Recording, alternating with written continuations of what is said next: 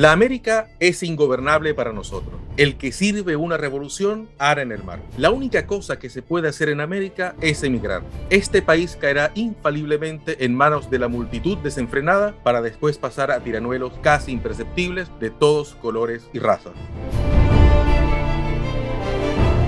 Devorados por todos los crímenes y extinguidos por la ferocidad, los europeos no se dignarán conquistarnos. Si fuera posible que una parte del mundo volviera al caos primitivo, este sería el último periodo de la América. Estas palabras fatales las escribió Simón Bolívar en 1830 en una famosa carta dirigida al general Juan José Flores. Leídas hoy parecen premonitorias. Entre la inestabilidad, los caudillos, los experimentos fallidos y las diásporas de latinoamericanos que no paran de buscar sus sueños en otras tierras, América, o lo que el prócer caraqueño entendía como tal, parece condenada al fracaso.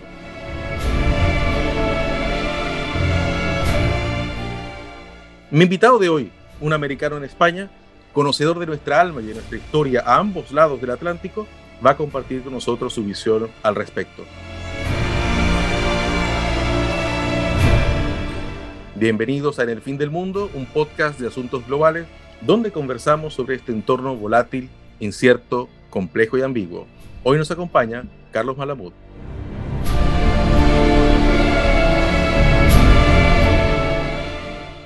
Carlos Malamud es investigador principal del Real Instituto Elcano y catedrático de la historia de América en la Universidad Nacional de Educación a Distancia, UNED. Es miembro de la Academia Nacional de la Historia de Argentina y ha sido seleccionado como uno de los 50 intelectuales iberoamericanos más influyentes, según es global. Entre muchos otros títulos y experiencias, Carlos Malamud es doctor en Historia de América por la Universidad Complutense de Madrid y comenzó su carrera académica investigando sobre la historia económica del periodo colonial de España y América Latina. Luego se especializó en la historia política de América Latina en los siglos XIX y XX y actualmente combina su trabajo como historiador con el de analista político y de las relaciones internacionales en la región. Bienvenido Carlos, muchas gracias por acompañarnos en nuestro podcast para Hispanoamérica y España en el fin del mundo. Hoy estamos conectados desde Santiago de Chile y Madrid, España. Muchas gracias Rafael por esta cordial invitación, la verdad que es un verdadero gusto hablar contigo.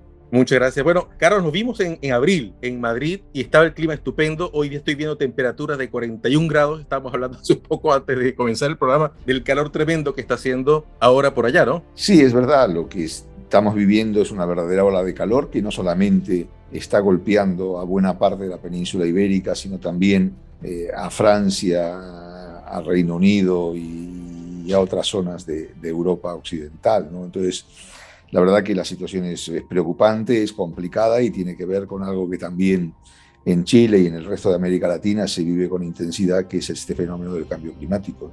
Así estamos, por acá hay frío y, bueno, así que veamos cómo nos vienen estos, estos próximos años. Carlos, antes de empezar, cuéntanos un poco el contexto de esa carta que escribe Bolívar a Juan José Flores de 1830, precisamente en el año en que muere, el 17 de diciembre, porque las palabras de Bolívar son que se escuchan hoy como casi una profecía, este, eh, son duras. Claro, lo que pasa es que hay que entender el, contexto en el cual Bolívar escribe esta carta, ¿no? Es decir, porque si tomamos al pie de la letra cada una de las cosas que escribió Bolívar en sus miles de cartas, sus miles de discursos, pues podemos encontrar respuestas para todos los gustos, ¿no? Y, precisamente eh, en el momento en que Bolívar eh, está por morir, la frustración, la depresión lo invade, ¿no? Es decir, esa sensación de que todo lo que había hecho no había servido para mucho, está presente en esa carta. ¿no? Y se puede resumir en una frase que se le suele atribuir a Bolívar, aunque no, no está claro que lo diga, textualmente, aunque parte de lo que has leído sí incorpora esto,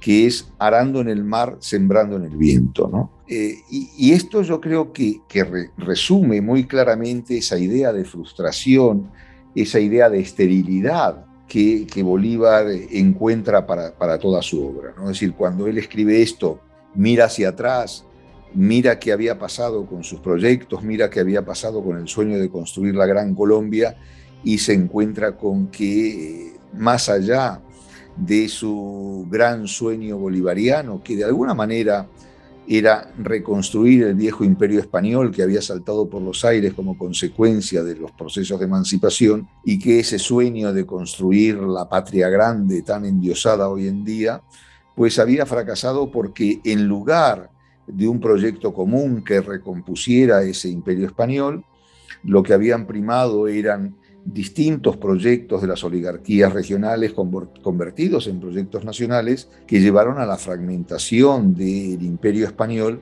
en esa multiplicidad de repúblicas emergentes. Así que el Bolívar que, muere el 17 de diciembre de ese año, este, Carlos, es un Bolívar solo, frustrado, que se siente traicionado también. Y bueno, el bueno finalmente eh, también en vías de irse. Sí, obviamente, ¿no? Es decir, hay que tener en cuenta que Bolívar había apostado por ese proyecto de crear la Gran Colombia, porque era plenamente consciente de que si se respaldaba en, Venezuela, en Caracas, era insuficiente para defender su proyecto revolucionario, que necesitaba de más fuerzas, pero lo que había sido eh, su gran base para impulsar la revolución a escala continental se convirtió luego en su talón de Aquiles.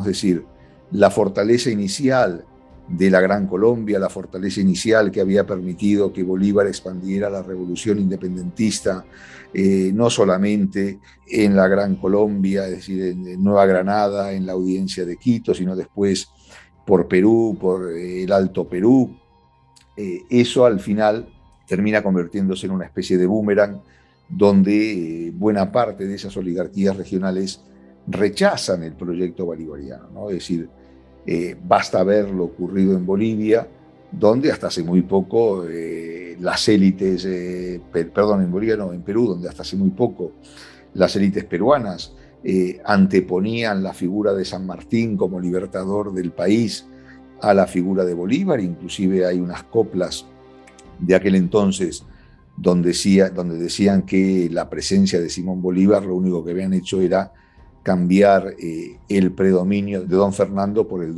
de don Simón, ¿no? es decir, eh, el gobierno de Fernando VII por el gobierno de, también autoritario y cuasi monárquico de Simón Bolívar. Entonces, eh, cuando mira hacia atrás, cuando ve que todas las glorias de las que se había rodeado durante mucho tiempo eh, no, no funcionan más, que toda esa cohorte de, acólitos y de seguidores y de aduladores ya no estaban ahí para seguir cantándole eh, las bondades eh, a Bolívar, también entra en depresión, entra en frustración y dice, bueno, mire, esto ya no sirve para nada, mis sueños de unidad se han descabalgado, esto es ingobernable, no hay quien los ponga a dialogar unos con otros.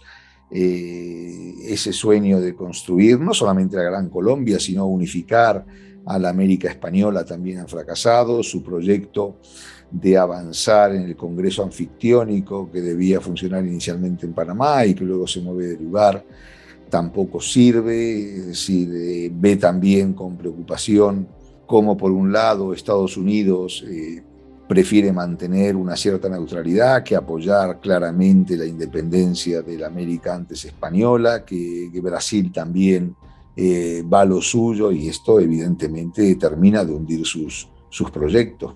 Muchas gracias, Carlos, por esa, ese repaso histórico tan interesante que nos sirve eh, perfecto como introducción para, para, precisamente lo que vamos a hablar hoy, ¿no? Eh, y porque la gran pregunta de esta conversación, Carlos, es si América Latina está condenada al fracaso, si es que le pesa la historia, ¿no? Y cobra mayor fuerza, Carlos, este interrogante cuando una de las grandes esperanzas de la región Chile, que parecía demostrar que no estamos destinados a, a fracasar eh, forzosamente, entra en una crisis tremenda, ¿no? Cuestionándose a sí misma en la era de mayor prosperidad de su historia. Así que quisiera comenzar con un panorama en un tema que a ti te, te, te apasiona entiendo, eh, que son los bicentenarios. ¿no? Eh, muchos países de la región han celebrado sus bicentenarios en los últimos años. Y si tuvieras enfrente a los próceres de independencia y pudieras contarles en qué, en qué han terminado sus gestas 200 años después, ¿qué les dirías? ¿no? ¿Qué han logrado nuestros países y en qué se han quedado atrás? Yo, yo comenzaría primero señalando dos cosas. Primero, que la historia y la geografía pesan.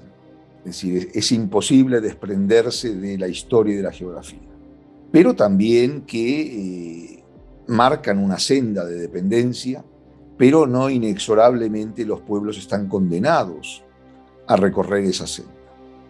Es decir, cuando tú me preguntas si eh, América Latina está condenada al fracaso, yo te diría no necesariamente. Y si, eh, por ejemplo, un país como Chile fue capaz de recorrer en los últimos 30 años una senda satisfactoria eh, de, éxitos, una senda que permitió sacar a grandes contingentes de gente de la pobreza, una senda que permitió eh, mejorar la educación de los sectores populares, una senda que permitió que buena parte de las familias que no tenían ningún antepasado eh, con título universitario, sus descendientes sí pudieran ir a la universidad y beneficiarse de esa situación. Es verdad que a un coste eh, importante, pero con unos cambios que estaban ahí, pues eh, eso puede volver a repetirse. Es decir, no está escrito en ningún lado que el fracaso sea la, el destino, el final del recorrido de los pueblos latinoamericanos. Ahora, como te decía antes, la historia pesa y esa historia está marcada por un predominio muy fuerte del nacionalismo. Un nacionalismo que está muy vinculado precisamente a esos eh, bicentenarios, es decir, eh, el proceso emancipador en América Latina supone, como decía antes, el final del imperio español.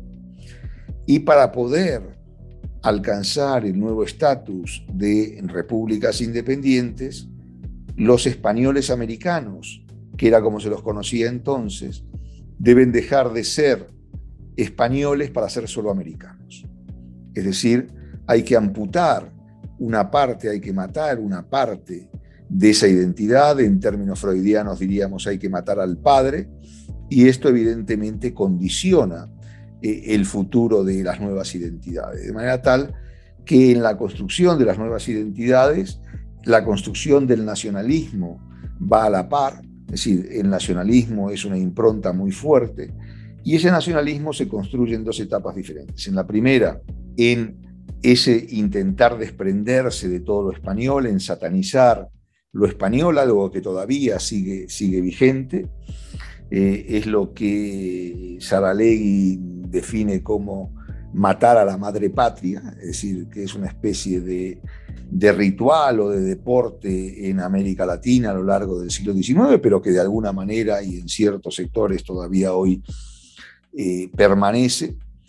Y eh, en un segundo instante, una vez que los americanos ya son solo americanos y no españoles americanos, y cuando comienzan a plasmarse esas nuevas repúblicas, el nacionalismo se afianza a partir de eh, tomar distancia respecto al vecino, que se convierte en el contrario. Es decir, primero, yo soy americano en contra de lo español, pero después yo soy argentino en contra de lo chileno, en contra de lo peruano, en contra de lo boliviano o en contra de lo brasileño yo soy colombiano en contra de lo venezolano, en contra de lo ecuatoriano, y así podríamos seguir ad infinito. Entonces, es, esa impronta nacionalista eh, tiene una fuerte eh, presencia en el desarrollo histórico de, los países, junto con la manera en que se consumó eh, el proceso emancipador. y esa manera teóricamente se da al socaire de un fuerte peso de las teorías liberales, pero conviviendo con una presencia importantísima de las comunidades y de las corporaciones del antiguo régimen. No solamente las comunidades indígenas, no solamente el peso de algunas corporaciones como los gremios de, comerciantes o, el peso de los hacendados, sino de, de las grandes corporaciones en sí mismas, que una de ellas, por ejemplo, la iglesia. Entonces, toda esa presencia corporativa va a marcar también el desarrollo de América Latina y más de lo que, o, más allá de lo que se dice acerca del peso de la herencia colonial, el peso que la colonia tiene en la vida republicana, lo cierto es que lo que ocurre hoy está más vinculado con el desenlace de esos procesos de emancipación que precisamente con esa herencia colonial que algunos atribuyen y que ha llevado recientemente, por ejemplo, a, la crítica de, la presencia de España, al derrumbe de, estatuas, etcétera, etcétera. Entonces, volviendo a tu pregunta sobre qué le diría a los, a los héroes de la independencia, es, bueno, ¿dónde nos habéis llevado? ¿no? Es decir,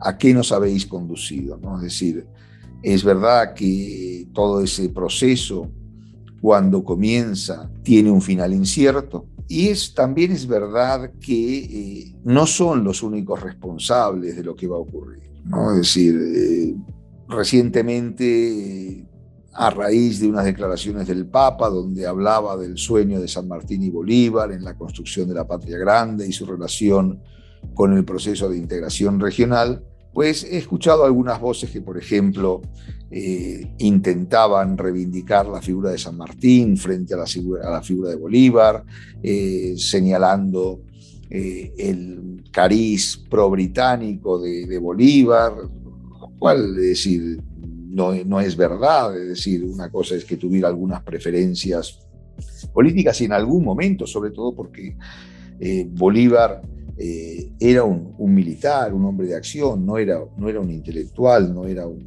una persona que, un filósofo, ¿no? Es decir, y entonces... Preferencias estratégicas, entiendo, ¿no? Claro, es decir, y, él, él iba cambiando de opinión, eh, dando respuestas en sus cartas, en sus discursos, en función de la coyuntura, Entonces, bueno, había momentos en los cuales eh, estaba más próximo a, Gran Bretaña, entre otras cuestiones por necesidades marcadas por la evolución de la coyuntura bélica, ¿no? Pero más allá de eso, es decir, eh, el, futuro no estaba terminado de escribir cuando en 1824, a tal punto que el proceso de formación de las nuevas repúblicas todavía continúa. Hay algunos intentos, por ejemplo, de construir la, la Confederación Perú-Boliviana, hay intentos de reconstruir eh, o de mantener la Confederación Centroamericana, hay intentos de de vincular a lo que entonces se conocía como la banda oriental, que hoy es Uruguay,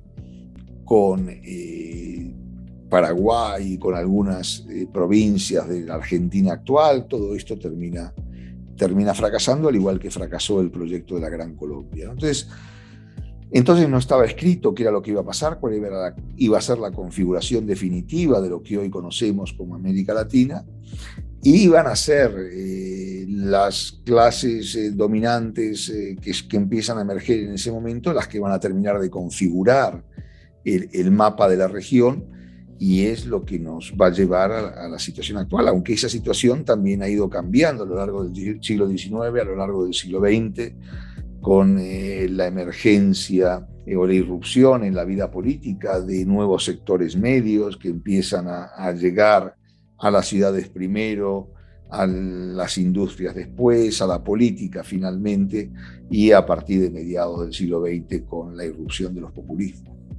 Bueno, ahí justamente ha dado algunas pistas, este, Carlos, de algo que te quería preguntar, porque un gran anhelo eh, de la región ha sido la, idea de la integración, ¿no?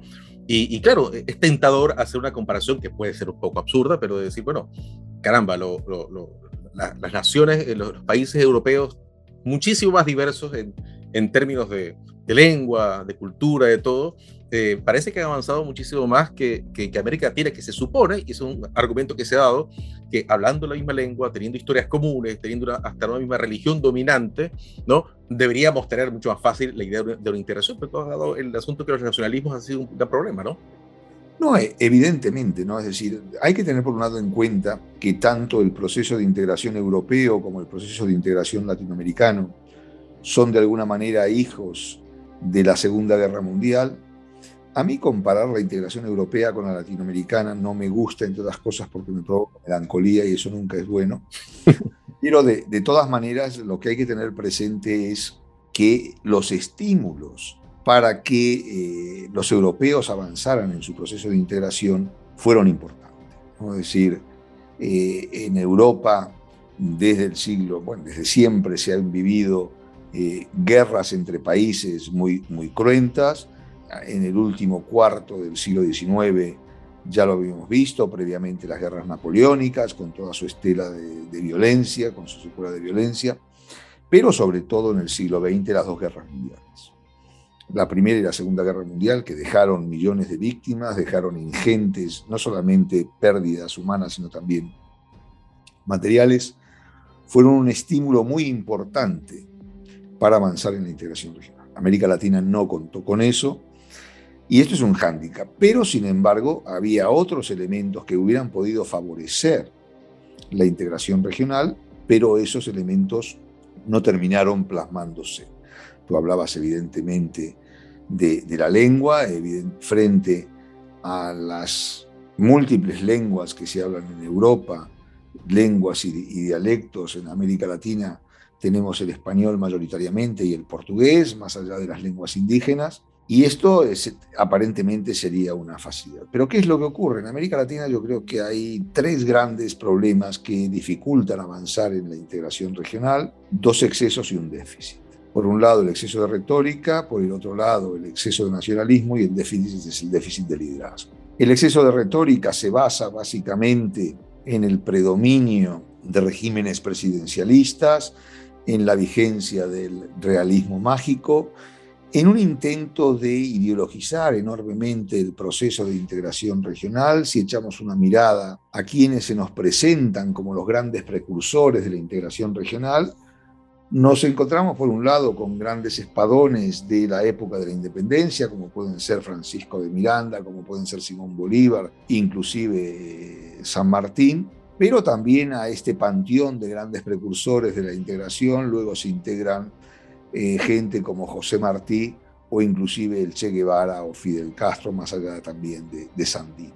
Entonces, aquí hay un predominio de, espadones frente a los que son los padres fundadores de la Unión Europea, que son políticos todos, abogados, economistas, profesionales. Ahí está De Gasperi, ahí está Monet, ahí está Schuman o inclusive Winston Churchill. Entonces, Aquí ya, ya encontramos un cambio en el discurso importante. Y esto se traslada al otro exceso, que es el exceso de nacionalismo. El nacionalismo latinoamericano implica que cuando se habla de soberanía, se habla básicamente de soberanía territorial, de soberanía nacional, no de soberanía popular. No es el ciudadano el que ostenta, el que detenta la soberanía, es, es el territorio, es la patria la base de esa soberanía. Y entonces es difícil, a partir de ahí, ceder cuotas de soberanía a instancias supranacionales, sin las cuales es imposible avanzar en ningún proceso de integración. Un dato, en Europa, el Parlamento Europeo tiene asignadas competencias claras y sobre todo crecientes. El Parlamento Europeo tiene que aprobar los presupuestos, el Parlamento Europeo tiene que aceptar las autoridades de la Comisión y el Parlamento Europeo tiene una serie de competencias que no existen en los parlamentos latinoamericanos. No en los parlamentos nacionales, pero sí en los parlamentos regionales. Y aquí hay una grave alteración de la realidad y es que el número de parlamentos regionales o subregionales en América Latina es excesivo. Cualquier nuevo proyecto de integración regional o subregional que emerja debe tener aparejado su nuevo parlamento. Parlamentos todos, desde el parlatino para abajo, sin ninguna función concreta, sin competencias concretas. Esto tiene que ver precisamente con ese exceso de retórica e, y con ese exceso de nacionalismo que impide avanzar en la sesión de competencias que impliquen sesión de soberanía. Y finalmente tenemos ese déficit de liderazgo. En Europa, el tándem franco-alemán, la, la convergencia de Francia y Alemania hicieron posible avanzar de una forma determinada en la integración regional. Ese papel en América Latina deberían jugarlo México y Brasil, pero sin embargo, entre México y Brasil hay una tradicional rivalidad que hace imposible avanzar en esa, en esa integración regional. Entonces, estamos eh, envueltos en una dinámica donde es muy complicado avanzar en la integración, entre otras cuestiones, porque de forma recurrente lo que vemos es que cuando se quiere iniciar un proceso de integración regional, más que poner encima de la mesa para negociar entre los distintos países cuáles son los intereses nacionales en juego y cómo compatibilizarlo, lo que prima es la cercanía política o ideológica. Si somos parte de un mismo club, si somos parte de una confluencia político-ideológica y hablamos el mismo idioma, entonces parecería que es mucho más fácil converger o iniciar un proceso de integración regional, aunque esto no es cierto. Y esto lo vemos de forma repetida en la región. Lo vimos con la creación del ALBA, pero también lo vimos posteriormente con la creación del PROSUR.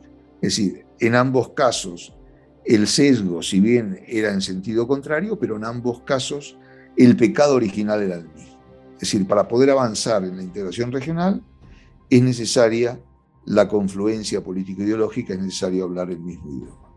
Y, bueno, y pareciera, Carlos, que uno de los entusiastas de la integración latinoamericana, claro, a su modo, ¿no? que fue Hugo Chávez, la espada de Bolívar y la patria grande y todo lo demás, parece que murió con él. Es decir, eh, y obviamente la situación venezolana tampoco da como para eh, los gustos que se podía dar antes, ¿no? Pero, definitivamente eso parece haberse quedado en 2013 con la desaparición física de Chávez, ¿no? Lo cierto es que Chávez tenía una clara idea de lo que para él era la integración regional, o por lo menos avanzar en esa integración regional, una integración que debía desprenderse de toda su faceta vinculada con la economía y el comercio para centrarse en el diálogo en la cooperación política. Y Chávez tenía, por un lado, una clara idea de lo que quería, de hacia dónde quería ir, tenía unas dotes de liderazgo que hoy no se ven en el continente, en los políticos del continente, y tenía aparte ingentes recursos con los que financiar su proyecto político. Eso, como bien decías, comienza a desaparecer con Chávez, con la muerte de Chávez, aunque eh, hay que señalar que el proceso de expansión del proyecto chavista bolivariano termina a partir de la incorporación de Honduras al ALBA. Si la incorporación de Honduras al ALBA marca el máximo de expansión del proceso bolivariano y a partir de ahí entra en una meseta primero y luego a partir del golpe contra Mel Zelaya en Honduras, empieza a, retroceder. Pero, eh, ¿por qué hablo de 2009? Porque a partir de entonces y sobre todo de 2010, las complicaciones económicas en Venezuela empiezan a ser cada vez mayores. Y, eso se traslada luego al gobierno de Maduro, que si bien tiene la perspectiva o, o la iniciativa de seguir adelante con el proyecto de Chávez, sin embargo, se encuentra con que la realidad le impone límites muy, muy serios, muy, muy concretos. Entonces, y llegamos a tal punto que lo que en época de Chávez era una clara seña de identidad del bolivarianismo, hoy por hoy eh, ha dejado de ser. ¿no? Es decir, inclusive se crea ese gran proyecto del ALBA, primero para oponerse al ALCA como alternativa bolivariana de las Américas, y luego en la Alianza Bolivariana de los Pueblos de Nuestra América.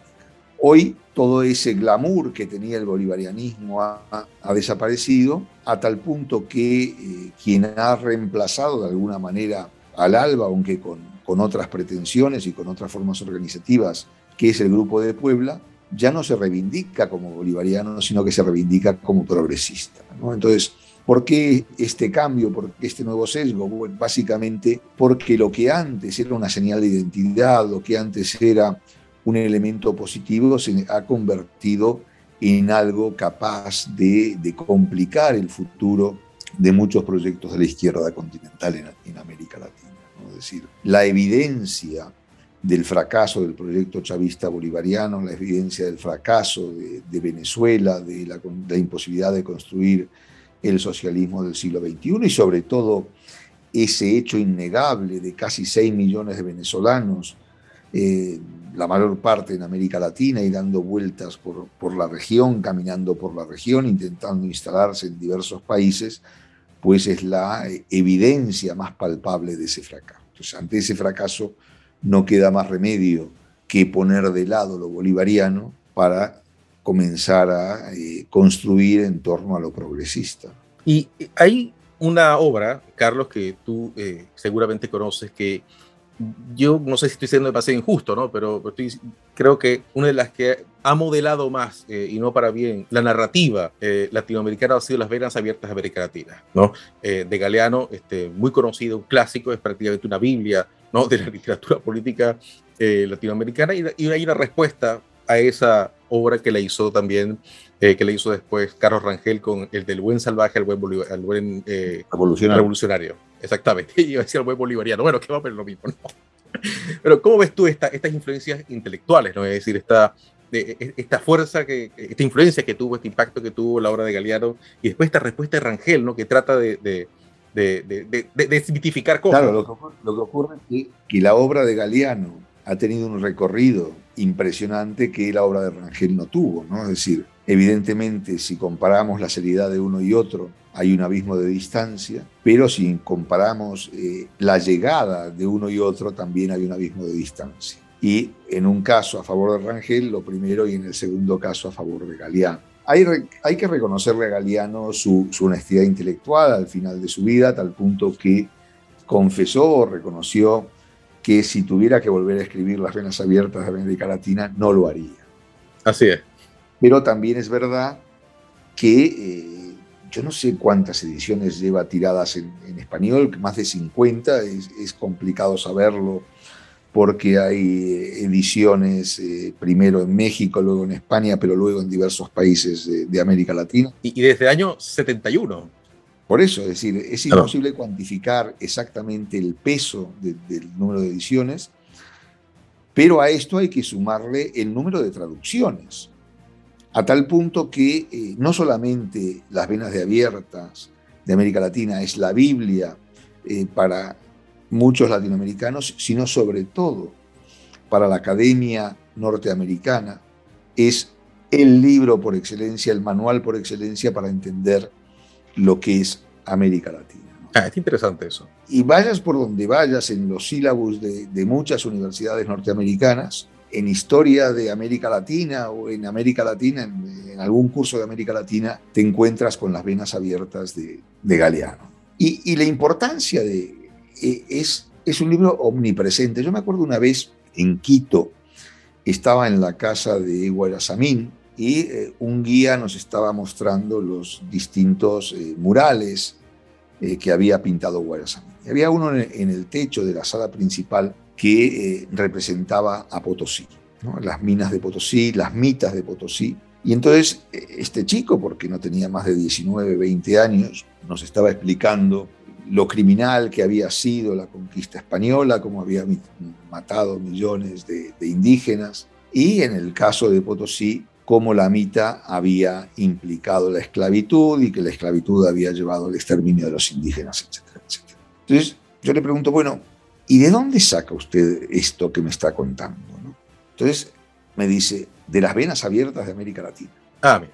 Y las venas abiertas de América Latina era la gran autoridad para explicar lo que la historia de la región, la historia de América Latina. Entonces yo le digo, mire, es decir, eh, usted puede decir lo que quiera de la mita, pero la mita no era un sistema de esclavitud, era un, sistema de explotación comunal de los indígenas, por supuesto, pero no era un sistema de esclavitud. No, no, no, porque Galeano lo dice. si Galeano lo dice, no, no voy a discutir con usted, aunque eh, la historia insiste una y otra vez en, que esto era así. Pero bueno, no, vamos a.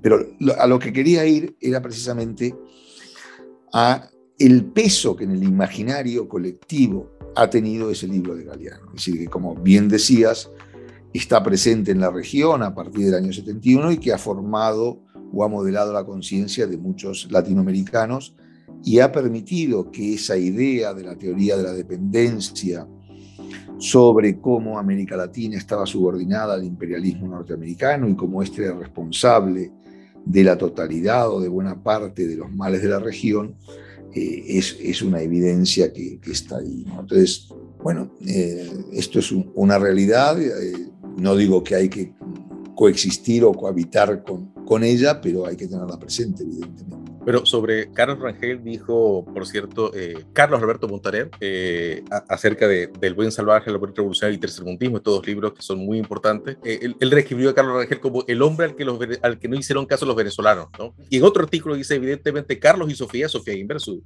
su señora, para utilizar la metáfora bolivariana, araron en el mar. Claro, ese, ese es el problema. Es decir, así como a Galeano le hicieron caso los latinoamericanos, a Rangel no le hicieron caso ni los venezolanos ni los latinoamericanos. Exactamente. Entonces, eh, ahí, no, ahí está eh, el problema, ¿no? Es decir, porque evidentemente eh, no es solo el libro de Rangel, son, hay abundantes obras que, que abundan en describir una serie de procesos, intentarlo convertirlos en algo menos que maniqueos, en algo menos simplistas que la explotación primero por el imperio español, luego casi automáticamente por el imperio británico y luego finalmente por el imperio norteamericano, intentando ver, entre otras cuestiones, cómo funcionaban los sistemas políticos y económicos eh, de América Latina. Entre otras cuestiones, Porque si llevamos al extremo esta idea de la teoría de la dependencia, esta idea de que todos los males que aquejan a América Latina vienen de fuera y tienen que ver con la explotación imperialista, pues lo que estamos haciendo es descargar de toda responsabilidad a esas denostadas oligarquías nacionales y regionales, que se libran de rositas. Entonces, claro, por ejemplo, el interés de, de Estados Unidos en los años 70 y 80 en América Central era importante. Y sin embargo, en Nicaragua triunfó la revolución sandinista, pero en El Salvador el Frente Farabundo Martí fracasó en su intento de hacerse con el poder. Si tuviéramos que explicar todo en función de la teoría de la dependencia, no seríamos capaces de explicar por qué los sandinistas triunfaron donde el Farabundo Martí fracasó. Es decir, que si no incorporamos el elemento nacional, el componente nacional, la correlación de fuerzas dentro de las sociedades, no entendemos lo que pasó. O yendo al caso chileno, si queremos explicar el derrocamiento de Salvador Allende solo por la manipulación de la CIA, por la presencia de la CIA, por la presencia de los intereses norteamericanos, vamos a ser incapaces de explicarnos qué es lo que pasó ahí. Y sobre todo, volviendo a lo anterior, estamos exculpando a todos aquellos grupos que se confabularon con o sin el auxilio estadounidense para desalojar a Allende del poder. Porque si Estados Unidos fuera tan omnipotente como se dice que es, Allende nunca hubiera sido presidente. Es decir, las asonadas militares o los intentos militares previos a su asunción del mando hubieran triunfado, o luego el Congreso chileno, que fue quien finalmente votó para que Allende fuera presidente, no lo hubiera votado porque la presión terrible de Estados Unidos hubiera impedido eh, la llegada de, Allende a la moneda. Pero no fue así. Entonces, no tenemos que mirar únicamente en los elementos externos, que evidentemente están ahí, el peso de Estados Unidos en la historia latinoamericana del siglo XX y sobre todo después de la Segunda Guerra Mundial, especialmente en América del Sur, es innegable, pero si dejamos de mirar hacia dentro de los países, no vamos a entender realmente lo que está pasando. De paso, un dato, Carlos, yo pasé parte de mi infancia en Ecuador y crecí en mi casa eh, rodeado de objetos de Guayasamín, por cierto, porque los había algunos adornos. Y siempre recuerdo ahora, cuando fui en 2019 a la Asamblea de Ecuador, me impresionó mucho el mural que hay en la Asamblea, que es una representación casi de las venas abiertas de América Latina. Y es de Guayasamín, precisamente, si, si no me estoy equivocando, ¿no? Hay una imagen de la CIA y tú sabes, todas estas cosas están, están ahí. Ahora, Carlos, ya para, para, terminar, que se nos ha ido el tiempo con esta interesantísima conversación, quisiera ir a un último punto, ¿no? este, este auge del indigenismo que, está viendo en Chile, lo estamos viendo también, esta propuesta última que, ha aparecido de la, para una nueva constitución de una fuerte carga indigenista. ¿Tienes, ¿Tienes tú la idea o, piensas tú que la reivindicación de la disparidad puede ayudar en esto o, puede agravar el conflicto? Es decir, este conflicto disparidad y indigenismo, tenemos a un presidente López Obrador que, exige a su majestad el rey de España que pida perdón, y en fin, tú conoces bastante eso. ¿Qué, ¿Qué, opinas al respecto ya para cerrar nuestra conversación de hoy? Yo creo que es totalmente contraproducente pensar que la reivindicación de la hispanidad puede salvarnos de los problemas del indigenismo. Es decir, yo creo que hay que trascender de eso, primero porque eh, en el periodo colonial eh, la relación entre los súbditos de la corona, los indígenas y la, y la corona misma tenía un componente distinto, pero sobre todo porque en la actualidad, más que oponer unos a otros, lo que hay que abogar es por la convergencia de las distintas posiciones. Pero eh, eh, lo que también es, es, evidente es que este ascenso del indigenismo, de las propuestas de países multiculturales y demás, más allá de que haya una clara reivindicación de esos llamados pueblos originarios, que en realidad no eran tales, es decir, porque la historia de la humanidad y en el continente americano también lo que vemos es un continuo desplazamiento de unos pueblos por otros, ¿no? Entonces, ¿quiénes eran los originarios? Los que estaban habitando eh, en México, en lo que hoy es México, en lo que hoy es Perú, en lo que hoy es Argentina en lo que hoy es Chile a la llegada de los españoles o los que primero poblaron el continente hace 10.000 años atrás. Lo de esos no existe, no queda nadie. Entonces, esta idea de, de, de originario lo que les permite también es reivindicar una serie de derechos a los cuales de otra manera no podrían aspirar. Pero también es verdad que eh, todo esto viene en parte de la academia norteamericana, de, eh, reproducida luego eh, en otras universidades occidentales, y que es una tendencia que cobra fuerza renovada a partir de la caída de la Unión Soviética, a partir sobre todo de la crisis del marxismo como sistema explicativo. Entonces ahí empieza a emerger el empoderamiento de, grupos eh, sociales eh, dependientes o subordinados, y aquí es donde emerge con fuerza renovada el, indigenismo.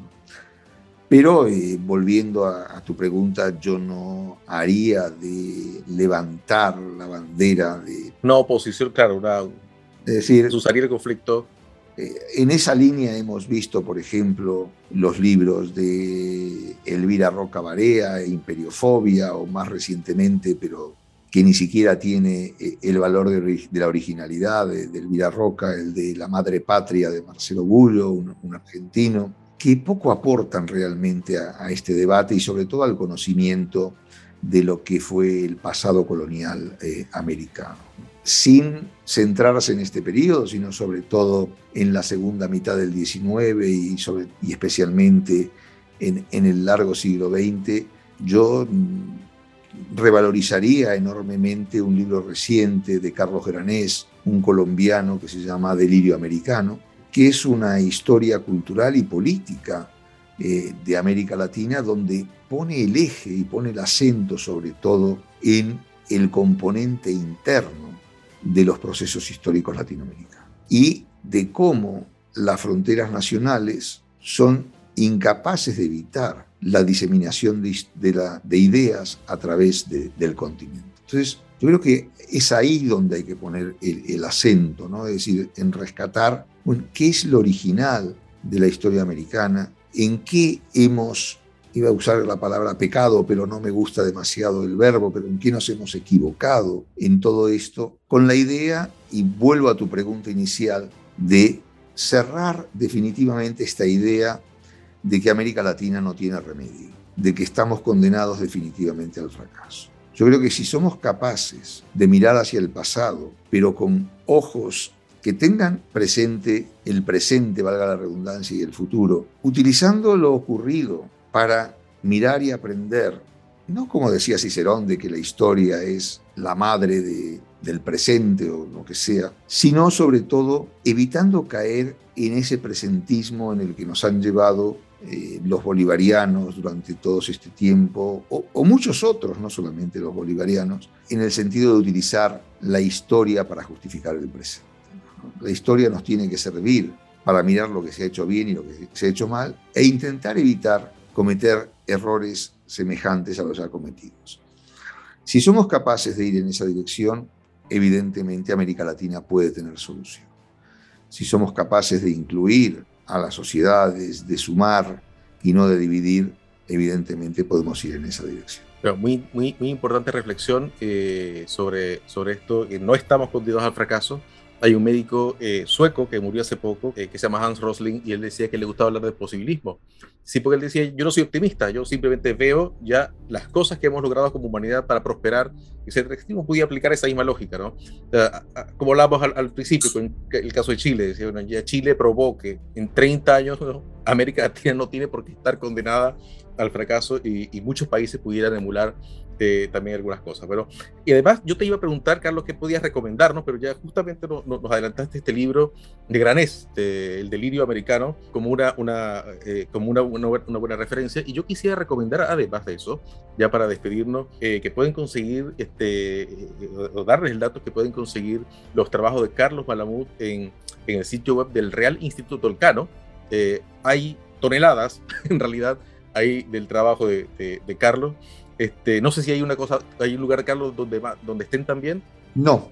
Ese es tu principal eh, sitio. Y un, una recomendación que es el último libro de Carlos Malamud, que se llama El sueño de Bolívar y la manipulación bolivariana. Falsificación de la historia e integración regional de América Latina. Arando en el mar y sembrando en el viento, precisamente parte de lo que, de lo que ha inspirado un poco esta, esta conversación de hoy. Así que, Carlos, muchísimas gracias por esta interesantísima reflexión. La verdad que muy, muy útil y, y además este, muy esclarecedora. Un verdadero placer, Rafael. Bueno, y a toda nuestra audiencia, lo esperamos en un próximo capítulo con nuevos episodios y nuevos temas. Hasta luego.